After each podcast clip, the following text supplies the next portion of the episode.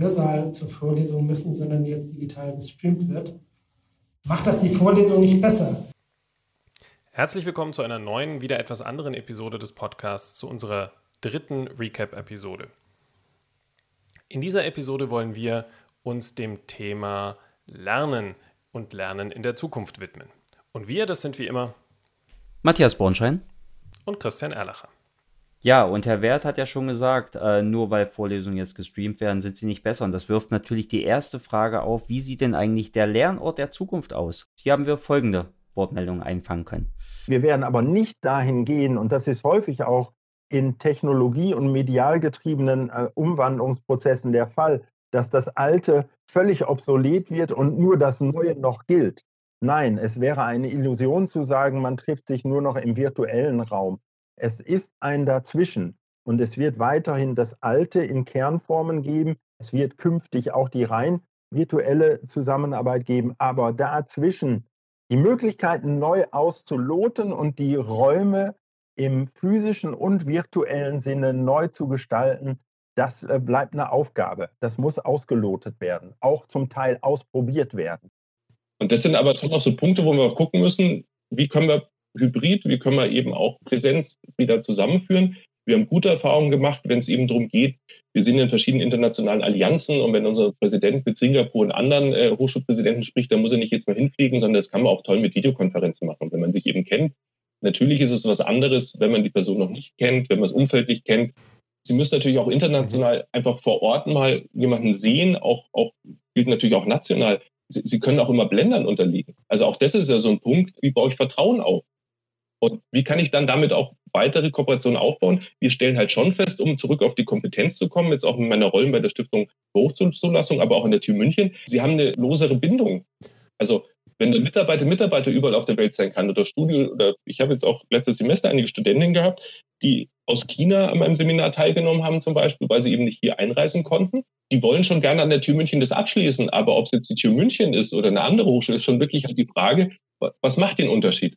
Mhm. Und wenn ich vor Ort sein kann, ist es schon nochmal ein anderer Unterschied, vor allem für junge Menschen natürlich auch immer diese neue Lebensphase. Also mit der Veränderung der Lernorte sozusagen stellt sich aber auch gleichzeitig noch die eine oder andere Herausforderung für die Hochschulen ein.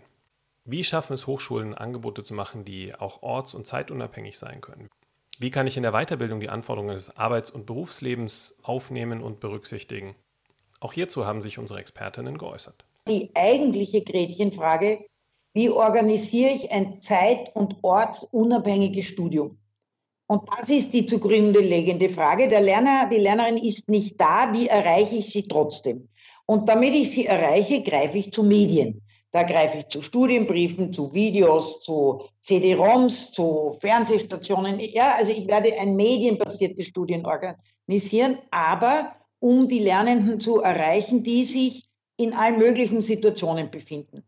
Und insofern wird das eine Situation, die immer typischer für das Hochschulsystem wird. Hochschulen sind eben herausgefordert, sich einzustellen auf diese neuen individuellen und gesellschaftlichen Bildungswünsche mhm. und Angebote gerade eben in der wissenschaftlichen Weiterbildung aufzulegen, die sich quasi organisch in die Bildungs- und Berufsbiografien der Nachfragerinnen einbauen lassen.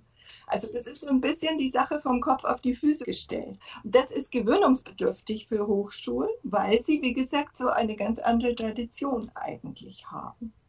Ja, und deswegen haben Hochschulen diese Anforderung, flexibel gestaltbare, in unterschiedlichen Lebensphasen berufsbegleitend studierbare Angebote aufzulegen. Jede digitale Lerneinheit hat bei uns ähm, eine How to Proceed Section. Auf schulischer Ebene haben die Lehrer, denen ich das vorgestellt habe, immer gesagt, die muss heißen, was soll ich hier machen? So, da steht sehr genau drin, Kompetenzen, die erworben werden, die zentralen Themen und dann ein Satz von Leitfragen. Leitfragen durch diese Lerneinheit hindurch. Und ohne das geht es überhaupt nicht. Das heißt, das bloße Bereitstellen digitaler Lehr- und Lernelemente führt zu dem gleichen Desaster, wie ich es 1996 mit den CDs erlebt habe. Ja, aber diese neuen Herausforderungen für die Hochschule bedeuten natürlich auch einen Wandel, eine Veränderung bei den Lehrenden und hier auch bedeuten sie vielleicht sogar einen Paradigmenwechsel, wie uns folgende Stimmen bestätigt haben. Wenn ich mir jetzt vorstelle, die Lehrenden sind ähm, Begleiter für die Studierenden in der Wissensaneignung und in der Kompetenzaneignung. Ich glaube, da gibt es gerade einen Wechsel, was die äh, Funktion einer Lehrperson ist. Dann heißt es natürlich, sie brauchen eine mediale Toolbox, die gut bestückt ist. Nur dazu müssen sie erstmal bereit sein. Es gibt seit den 90er Jahren diesen Satz, From sage on the stage to guide on the side. Also von dem Weisen auf der Bühne zum Begleiter an der Seite.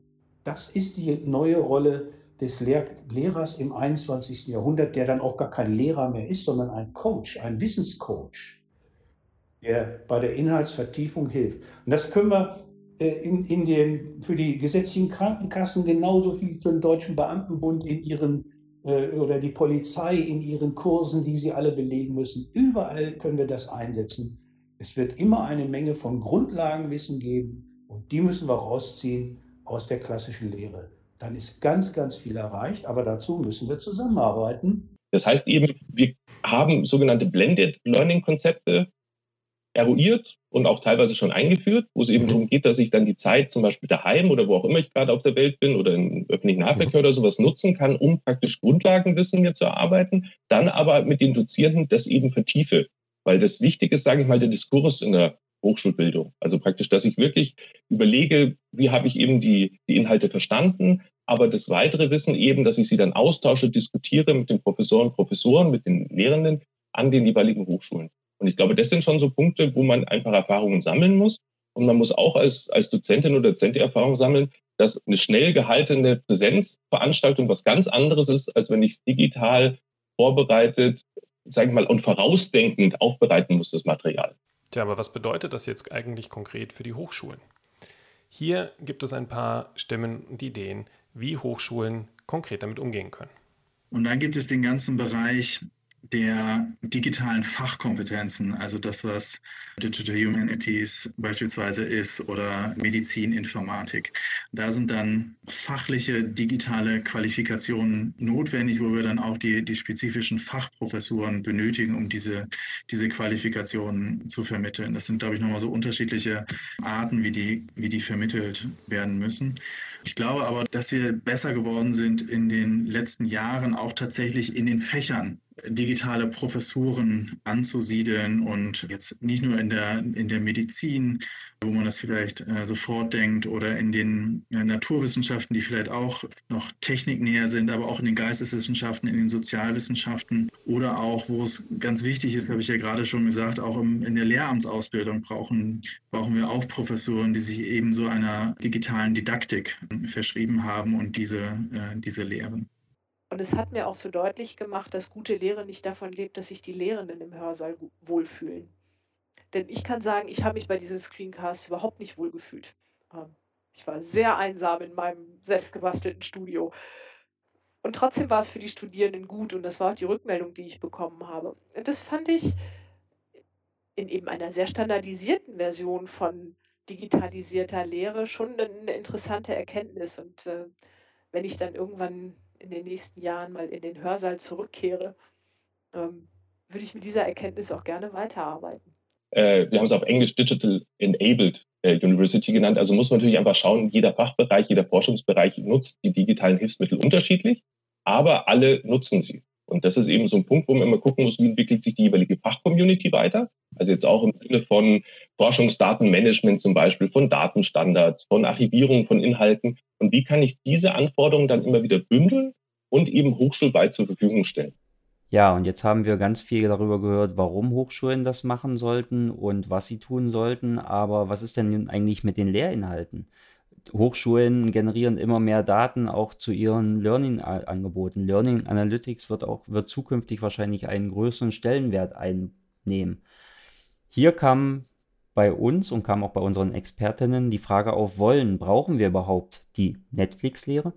Das ist tatsächlich dieser Bereich Learning Analytics, Educational Data Mining, wo man versucht, aus den lernenden Daten, und das können auch die Allianzorganisationen tun, die haben ja auch Lernmanagementsysteme.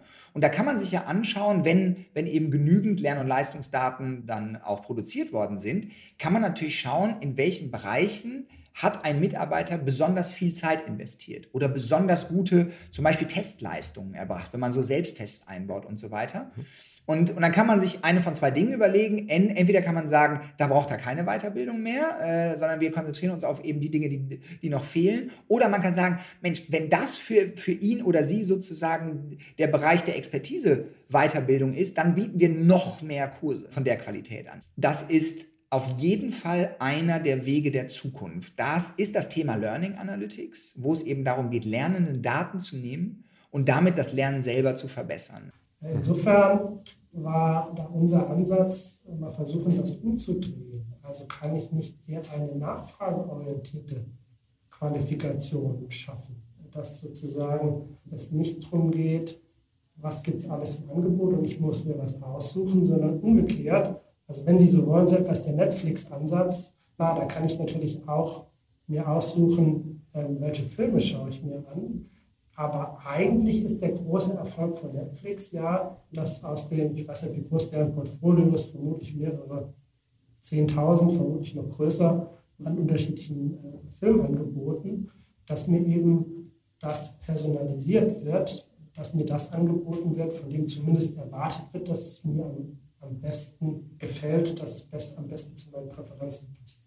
Und so etwas, glaube ich, werden wir zukünftig eben auch im Bildungsmarkt brauchen, Einerseits natürlich wegen der Vielzahl der Skills, aber eben auch wegen den beiden anderen Faktoren, die ich eben genannt hatte. Auf der einen Seite eben, weil wir unterschiedliche Persönlichkeiten sind, weil wir unterschiedliche Persönlichkeitsmerkmale haben, äh, die, glaube ich, da ganz zentral mit reinspielen.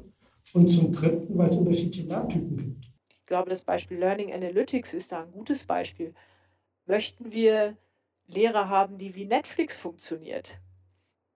Ihnen mag das folgende Modul besonders gut gefallen, denn Sie haben in den letzten drei Semestern folgende Module mit Erfolg absolviert. Ähm, ist das die Vorstellung, die wir von Bildung haben? Ist das gut oder ist das etwas, was wir auf keinen Fall wollen? Und wie viel Freiheit, wie viel Originalität erhalten wir uns, wenn wir solche Technologien einsetzen? Das ist für mich ein wichtiger Punkt, dass wir diese Fragen überhaupt noch sehen. Das ist Schritt eins. Äh, und das Zweite ist, Methoden und, und kritische Reflexion haben, um sie beantwortbar zu machen. Auch wenn wir uns insgesamt nicht ganz einig sind, ob Netflix oder das Netflix-Modell ein gangbarer Weg ist für die zukünftige Gestaltung von Lerninhalten, bedeutet es dennoch für Lernende tatsächlich auch mit neuen Methoden umgehen zu können und umgehen zu lernen. Und was das für sie bedeuten kann, haben wir auch in unserem Podcast erfahren. Bis hin auch äh, in den Lernbereich. Also ich glaube auch, äh, dass so dieses klassische Modell, jemand anderes definiert für mich, wie ich lernen soll. Also eigentlich so vielleicht, wie wir auch Schule mal früher gelernt haben und wie Teile der Ausbildung, Hochschullehre auch heute noch funktionieren. Ich bin mir nicht sicher, ob das der richtige Weg ist in eine digitalisierte und eine digitale Zukunft, weil die Defizite davon sind ja bekannt, sind ja auch wohl erforscht. Interessanterweise die Alternativen liegen auch auf dem Tisch. Ich glaube, was natürlich im gesamten Bildungssystem eine Riesenherausforderung ist, genauso in der Schule, dieses Lernen, Lernen. Na, das, also wir wissen das, aber wir tun es so selten. Na, wie, wie kommen wir auf diese Metakompetenzen, dass die Leute in der Lage sind, ihr eigenes Lerngeschehen zu steuern?